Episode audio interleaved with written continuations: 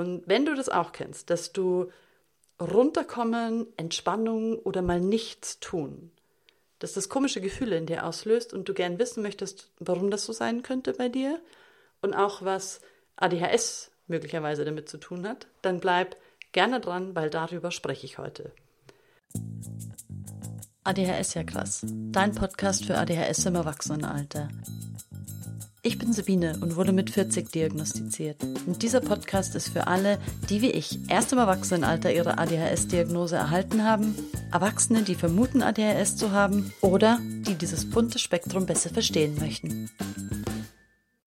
Hallo zur zweiten Folge im Jahr 2024. Mein Mikro, das hat jetzt schon richtig Staub angesetzt über die letzten Wochen und ich habe richtig, richtig Bock, mal wieder eine Folge aufzunehmen. Ich mache das jetzt übrigens auch schon zum zweiten Mal, weil das erste Mal hat technisch was nicht funktioniert. Ähm, und na klar, auch mal wieder auf den letzten Drücker. Äh, es ist Sonntag, 11. Februar, aber hey, who cares? Als allererstes möchte ich mal vielen, vielen Dank sagen an die unter euch, die sich so unfassbar lieb angeboten haben, mir mit dem, mit dem Projekt Discord zu helfen das rührt mich so sehr und macht mich auch unglaublich stolz, so eine Community zu haben. Und damit hätte ich auch nie gerechnet. Und ich darf mir gerade aber eingestehen, dass ich total Bock, aber überhaupt keine Kapazität dafür habe und das jetzt erstmal komplett aus meiner Hand lege. Aber das ist jetzt mein Aufruf an euch. Falls ihr selber was auf die Beine stellt oder ihr schon mit dem Gedanken spielt, etwas in der Art auf die Beine zu stellen, dann gebt mir gerne Bescheid. Ich teile das gerne über meine Kanäle und weil der, der Bedarf dafür, der Bedarf nach Austausch mit anderen Spätis oder Spätdiagnostizierten, der ist so riesig und es wird sicher gut angenommen werden. Also, falls du schon mit dem Gedanken spielst, vielleicht sogar selber schon am Planen bist und auf ein Zeichen wartest, hier ist es. Also let me know, ich teile das sehr, sehr gerne und leg's jetzt aber aus meiner Hand, weil das wieder so ein Druckding ist und ich einfach mir eingestehen muss, das ist, das wird so nicht funktionieren. Und dieses Jahr, das hat schon wieder ein Tempo drauf. Ich komme da gar nicht mehr richtig mit. Also wir sind jetzt erst in KW 6, bald 7, aber gefühlt ist das Jahr schon mindestens vier Monate alt. Und vorhin habe ich nochmal in die letzte Folge äh, reingehört und habe das überflogen. Und ich finde es erstaunlich, was in den paar Wochen schon wieder alles passiert ist. Und ich kann echt eine Ausrichtung so in die Qualitäten bemerken, die ich mir ausgesucht habe für dieses Jahr. Und es zeichnet sich auch schon ab, warum das mit dem einen oder anderen Punkt äh, bis jetzt nicht so geklappt hat. Das mit dem Spielraum zum Beispiel. Also den, mir den Raum zu nehmen, um zu spielen. Das ist gar nicht so einfach, wie ich mir das vorgestellt habe. Weil es ist für mich um so viel leichter, ich würde es fast sogar als Automatismus beschreiben mittlerweile, in diesen effektive Aktivitätenmodus zu schalten, also einfach was Effektives zu tun, als mich bewusst dagegen zu entscheiden. Dieses dagegen entscheiden, das braucht meine Aufmerksamkeit. Und was dann auch noch spannend ist, was passiert ist, dass es sich für mich oft gar nicht gut anfühlt, einfach auch mal fünf Grad sein zu lassen oder nicht effizient oder aktiv zu sein. Und warum das so ist, das wollte ich genauer wissen. Und ich habe gesucht und gefunden und das bringt mich jetzt auch gleich wieder etwas näher, was auf meinem Zettel stand, nämlich mein Wissen weiterzugeben und aktiv anzuwenden.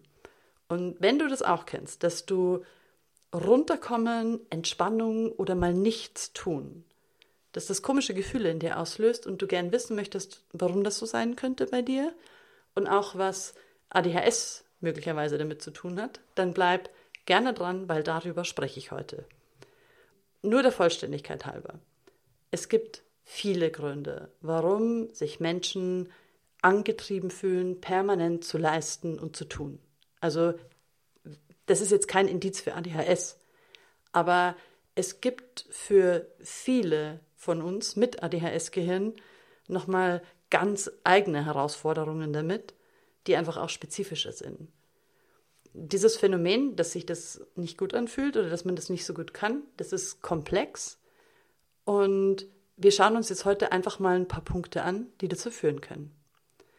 Und da ist als allererster Punkt mal unser good old friend, der Selbstwert.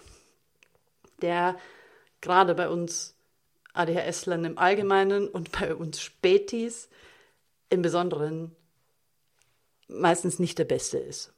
Aber wie soll er das auch sein, wenn man den Großteil seines Lebens damit konfrontiert war, äh, nicht richtig zu sein oder merkwürdig zu sein oder allein zu sein und anders sein zu müssen.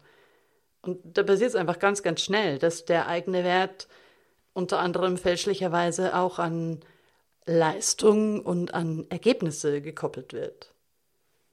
Und dann haben wir dann noch die Unfähigkeit zu entspannen, die einfach aufgrund unserer Gehirnchemie, die permanent auf der Suche nach Thrill und Belohnung ist, um Dopamin zu bekommen.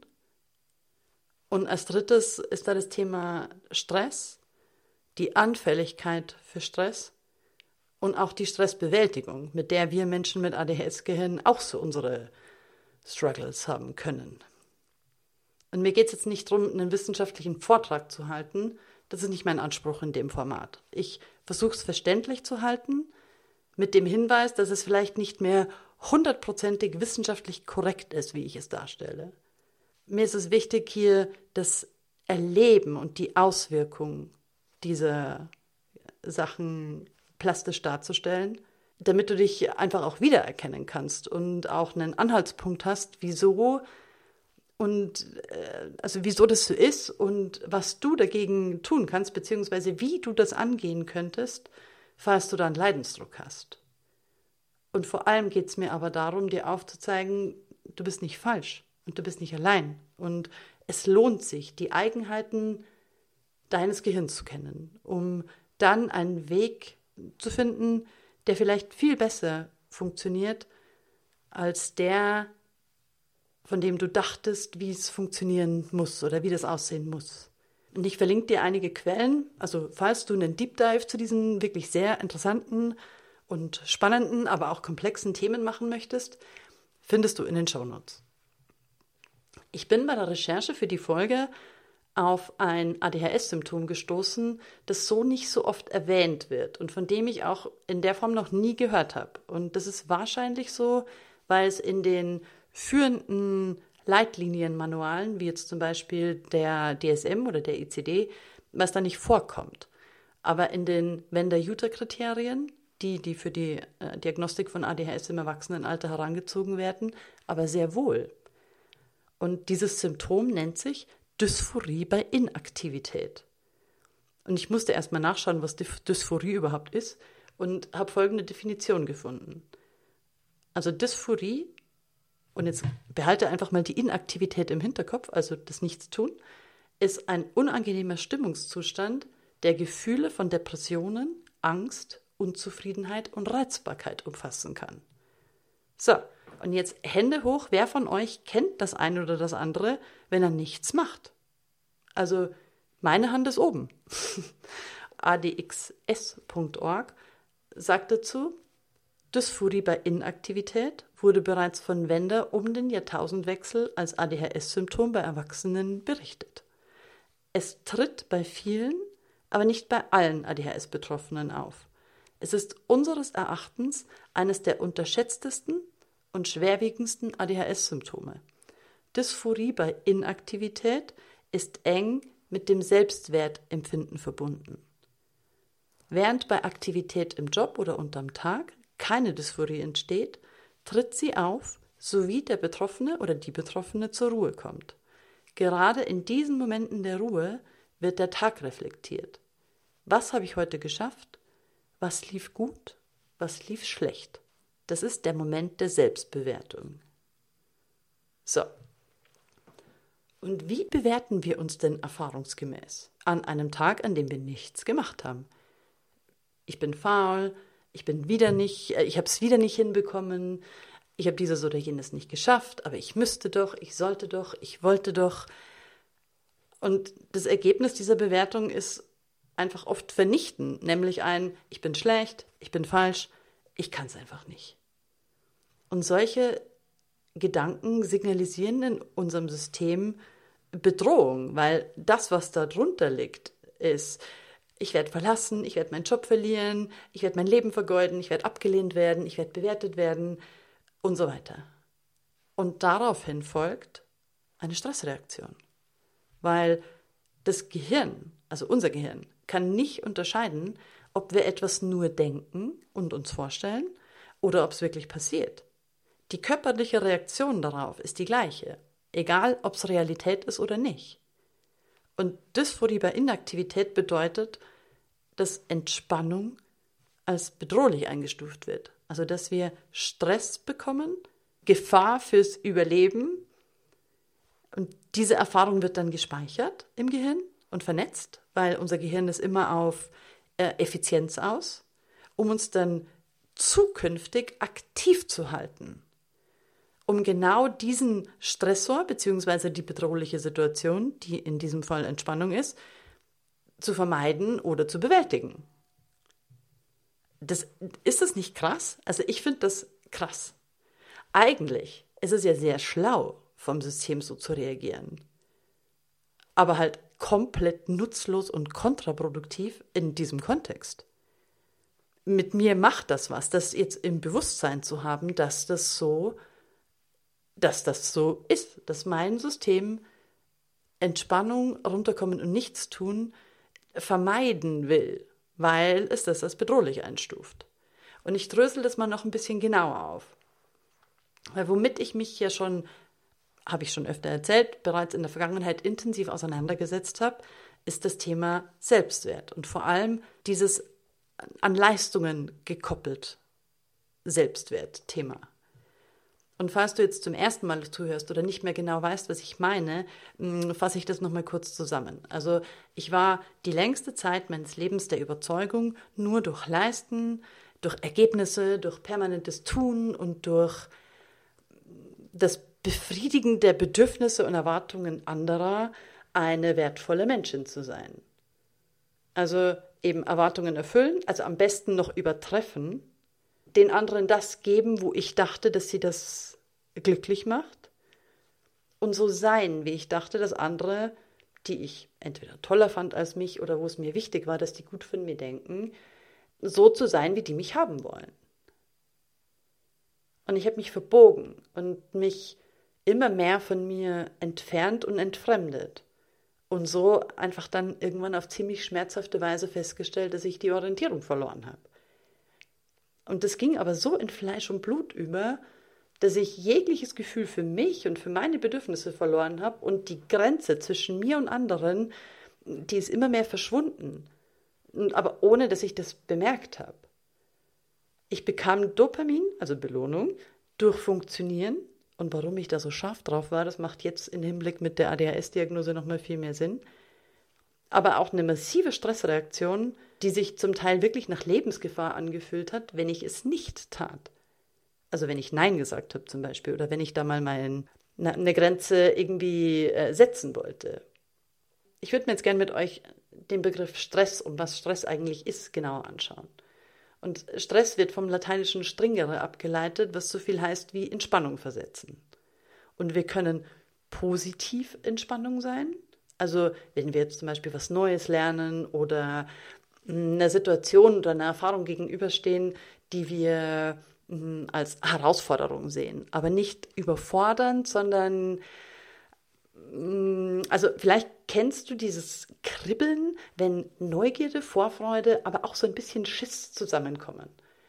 Und diese Art von Stress nennt man Eustress und den brauchen wir sogar, um motiviert und leistungsfähig und gesund zu bleiben.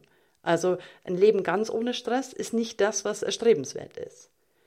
Es gibt aber auch die andere Art von Spannung. Und das ist die, die uns überfordert, die uns abfuckt, die uns überwältigt und die sich bedrohlich anfühlt. Und diese Art von Stress ist der sogenannte Distress. Und man fühlt sich dadurch gelähmt und handlungsunfähig und ausgeliefert und energielos und hilflos. Jetzt ist es so, dass unserem Körper ist die Art von Spannung, die reinkickt, erstmal egal. Er reagiert auf Stress immer wie er soll, nämlich mit dem Programm, das man jetzt auch so als Notfallprogramm bezeichnen könnte ähm, und das einfach unser Überleben wahrscheinlicher machen soll. Und das ist ja auch nichts Schlechtes. Also finde ich auch wieder ziemlich schlau von unserem Körper. Also ganz vereinfacht macht die Stressreaktion uns geistig aktiver, damit wir schnelle Entscheidungen treffen können. Sehr förderlich in Lebensgefahr. Und körperlich macht uns die Reaktion kampf- oder fluchtbereit. Und das geschieht, indem zum einen Stoffe ausgeschüttet werden in unserem System, also zum Beispiel Hormone und Fette, und es werden Körpers, äh, Körperfunktionen hoch oder runtergefahren. Also es wird zum Beispiel der Herzschlag beschleunigt, es wird die Durchblutung in der Muskulatur wird erhöht. Und es wird auch die Verdauung blockiert, weil es ja auch echt nicht förderlich ist, wenn wir erstmal auf Klo müssen, bevor wir fliehen oder kämpfen. Und das ist kurzfristig, ist das weder schädlich noch gesundheitsgefährdend. Das kann der Körper und der Organismus schon ganz gut ab.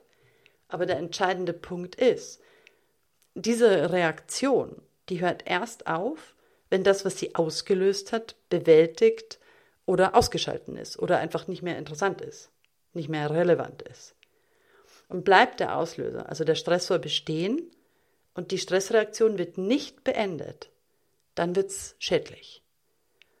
Weil dieses Notfallprogramm ist nur sehr begrenzt und kurzfristig für den Organismus zu bewältigen, ohne dass er irgendwie ernsthaft Schäden nimmt. Bleiben wir aber dabei, dann ist die Folge einfach massive Erschöpfung und in schlimmster Konsequenz entstehen psychische oder physische Erkrankungen dadurch. Und das, ich finde es auch ganz interessant zu wissen, dass das, was für einen Menschen gefährlich oder bedrohlich empfunden wird, das ist ganz individuell und beruht auf einer subjektiven Einschätzung und Bewertung von der Situation und der subjektiven Bewertung und Einschätzung der vorhandenen Ressourcen. Also welche Möglichkeiten habe ich, um damit umzugehen, beziehungsweise um das zu bewältigen. Und dieses Bewertungssystem, mit dem wir subjektiv zum einen die Situation, zum anderen die uns vorhandenen Mittel bewerten, das beruht einfach auf der auf unserer Biografie, auf Prägungen, auf Werten, auf Denkmustern, auf vergangenen Erfahrungen, Persönlichkeitsmerkmalen. Aber eben auch die körperliche Verfassung spielt eine wichtige Rolle dabei. Und so kommt es, dass unterschiedliche Menschen auf ein und dieselbe äh, Situation vollkommen unterschiedlich reagieren. Aber vielleicht kennst du das sogar von dir selber, dass du unterschiedlich reagierst. Also je nachdem, was der Situation schon vorausgegangen ist oder wie du dich fühlst. Wenn man die Symptome von Stress oder auch chronischem Stress ansieht, dann gibt es eine erstaunliche Überschneidung zu ADHS-Symptomen. Und da ist jetzt eine kleine Theorie von mir. Vielleicht ist es genau auch der Grund, warum sich dieses, naja, haben nicht alle ein bisschen ADHS oder äh, ja, das kennt doch jeder, so hartnäckig hält, weil ja auch das Stresslevel stetig zunimmt und immer mehr Menschen auch die Auswirkungen davon spüren. Das heißt, immer mehr Menschen mit den Symptomen von Stress, die denen von ADHS wirklich verblüffend ähnlich sind, in Berührung kommen und die spüren. Und durch die Ähnlichkeit der Symptome könnte jetzt die Vermutung entstehen, dass es sich bei ADHS-Symptomen einfach um Stresssymptome handelt und Entspannung the key ist, um das in den Griff zu bekommen. Und das ist nicht ganz falsch, gehe ich gleich noch drauf ein, aber so einfach ist es halt leider auch nicht. Trotz dieser verblüffenden Überschneidung gibt es einen Unterschied, nämlich dass der Stress geht, wenn der Stressor bewältigt wurde. ADHS aber bleibt. Bei ADHS und den dazugehörigen Symptomen, da braucht es keinen Stressor, der das auslöst. Wir haben das immer. Und was bei uns noch oben drauf kommt, ist, dass wir durch die Konstitution unseres Gehirns und, unserer Spe und unserem speziellen Gehirnstoffwechsel sind wir wesentlich reizoffener, also auch Stressoren offener als neurotypische Menschen und dadurch einfach auch viel anfälliger für klassische Stressreaktionen und die verstärken dann die Intensität und die Häufigkeit unserer ADHS-Symptome. Das macht uns dann in der Folge auch anfälliger für Burnout, Erschöpfung, Erschöpfungsdepressionen, Angststörungen, chronische Erschöpfung und so weiter. Und es ist zum Beispiel die ADHS-Paralyse, also dieses Einfrieren oder dieses Unfähigsein für Aktivitäten, dieses, die, diese Tage, an denen man nichts hinbekommt und auch nichts machen kann, das ist übrigens auch eine Stressreaktion. Dein System schaltet ab, das ist wie ein Notaus. Also dein System wird am ehesten am Überleben gehalten, wenn es einfriert. Und deshalb haben diese Tage, an denen wir nichts tun können, auch nichts mit Pause oder Entspannung zu tun. Da kickt die Dysphorie ja dann noch mehr rein, oder diese Dysphorie bei Inaktivität, an diesen Tagen, wo wir nichts hinbekommen. Ähm, und darauf folgt dann wieder eine Stressreaktion. Und der Kreislauf beginnt von vorne. Und darum ist auch der gut gemeinte Tipp, äh, entspann dich mal, pauschal für uns Menschen mit ADHS-Gehirn genauso sinnvoll und genauso hilfreich wie du benutzt doch einfach einen Kalender oder schau doch einfach mal auf die Uhr. Wenn es so einfach wäre, hätten wir ganz viele unserer Probleme nicht. Aber auch hier ist die gute Nachricht, wir sind dem nicht hilflos ausgeliefert und wir können uns unterstützen. Und zwar, indem wir uns zum einen wirklich aktiv mit unserem Selbstwert auseinandersetzen, mit unseren Denkmustern und mit unseren Überzeugungen. Und dafür kann ich professionelle Unterstützung, also in Form von Coaching äh, oder Ergotherapie oder anderer therapeutischer Begleitung sehr empfehlen. Weil hinter diesen zum Teil einfach begrenzenden und dysfunktionalen Denkmustern, die uns einfach nicht nutzen, verbergen sich oft Überlebensstrategien, die wir in einer Zeit entwickelt haben, in der wir abhängig davon waren, also wo unser Überleben davon abhängig war, dass wir versorgt werden und dass wir angenommen sind. Aber das sind wir in der Regel als Erwachsene nicht mehr. Das hat aber seit der Entstehung ist das oft nicht mehr überprüft worden und deswegen weiß unser System das zum Teil noch nicht, dass wir erwachsen sind und nicht mehr abhängig. Und da Unterstützung zu haben, diese Themen in einem sicheren Rahmen mal anzusehen, und das, was da an Begrenzungen möglicherweise auftaucht, neu auszurichten. Das ist unglaublich hilfreich. Und zum Zweiten ist es ist das, was wir tun können, dass wir individuelle Strategien finden, um zum einen mal Stressoren zu reduzieren, uns diese bewusst machen, um sie zum Teil auch einfach vermeiden zu können, beziehungsweise vielleicht sogar austauschen zu können. Gehe ich gleich auch nochmal näher drauf ein und Strategien zu finden, die es einem individuell möglicher machen, zu entspannen. Und da, da könnte ich eigentlich fast noch mal eine eigene Folge dazu machen, weil da gibt es auch ganz, ganz viel drüber zu sagen. Aber für jetzt erstmal.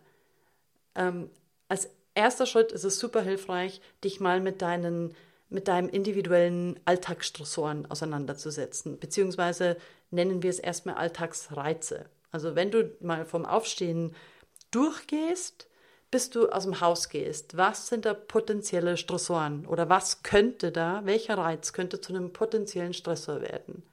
Mit deinen fünf Sinnen. Also zum Beispiel, ähm, welche Geräusche sind da, welche Lichtsituationen habe ich, äh, wie warm oder wie kalt ist es, welche Materialien habe ich so auf der Haut, welche Konsistenzen habe ich muss ich anfassen oder ähm, äh, im Mund haben? Äh, welche Geschmäcker habe ich? Welche Gerüche? Welche Umgebungen? Und da mal durchgehen, was davon kann ich nicht leiden? Also was mag ich nicht? Und da zu schauen, dass es so wenig wie möglich wird. Und im besten Fall kannst du es vielleicht sogar ersetzen mit etwas, wo du sagst, oh, das mag ich, das tut mir gut. Und davon so viel wie möglich also zum Beispiel äh, Kopfhörer oder Ohrenstöpsel, angenehme Materialien oder dass deine Kleidung bequem sitzt, ähm, vielleicht indirektes Licht oder was auch immer du da findest.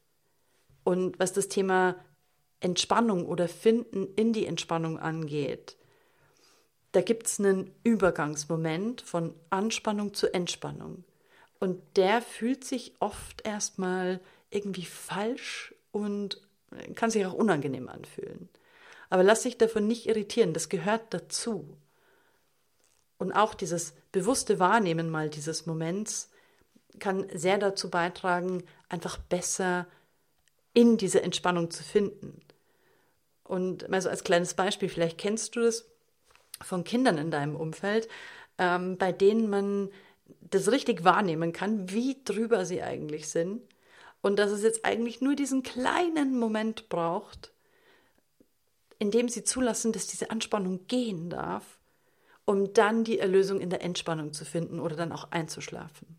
So ähnlich ist es bei uns Erwachsenen auch. Wir haben einfach nur mehr ähm, Wahlmöglichkeiten dazwischen als jetzt kleine Kinder. Aber so kannst du dir das in ungefähr vorstellen.